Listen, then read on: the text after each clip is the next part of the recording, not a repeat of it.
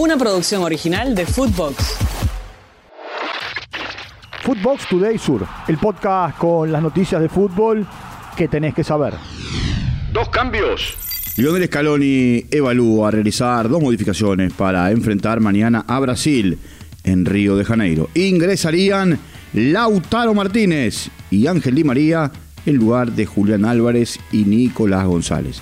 La selección argentina viajará con destino a Brasil eh, en la jornada de hoy para disputar el último partido en lo que va de este 2023 y será la fecha 6 de las eliminatorias camino al Mundial de Estados Unidos, México y Canadá y tratará de mantenerse líder de la competencia de Sudamérica.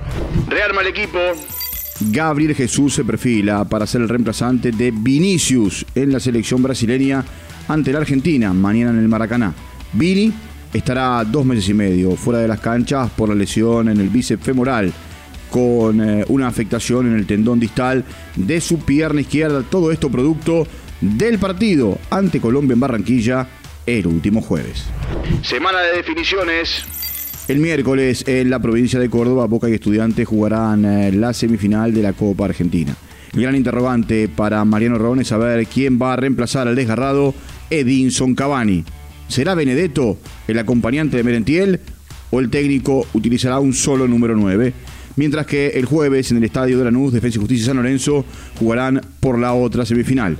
Los cuatro equipos no solo buscarán el título, sino también un lugar en la fase de grupos de la Copa Libertadores 2024.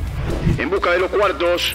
La selección argentina sub-17 se prepara para jugar mañana frente a Venezuela por los octavos de final. En la fase de grupos, el seleccionado dirigido por Diego Placente perdió ante Senegal en el debut y después le ganó a Japón y a Polonia para quedarse con el grupo. Agustín Ruberto marcó en los tres partidos. Es el goleador del seleccionado argentino. Escuchemos al delantero de River. La fase de grupo eh, fue difícil, tuvimos un grupo complicado.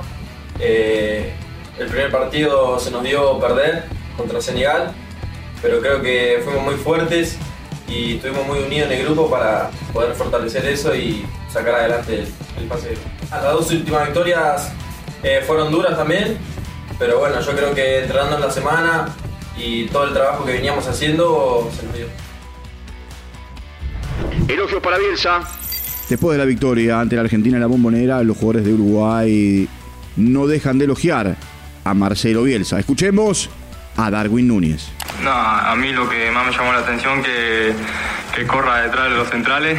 este, la verdad que es una exigencia muy grande para un delantero estar eh, siempre defendiendo, corriendo tras los centrales. Pero bueno, este, la verdad que me voy adaptando al juego que quiere Marcelo y como dije, eh, lo que me pide él trato de aplicarlo en el campo de juego. También Ronald Araujo habló del entrenador rosarino, lo escuchamos. Bueno, para mí también lo que me sorprendió la, la intensidad, ¿no? Eh, la intensidad que nos pide. Eh, y después, bueno, en, mi zona, cuando, cuando estoy de defensa, que intente, que intente hacer un poco lo que hago en, en el club, ¿no? Intentar sacar la pelota jugando, que es algo que le gusta, que jugamos desde atrás.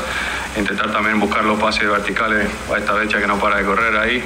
Y bueno, creo que, que nada, contento que están saliendo las la cosas bien. Camino a la Euro.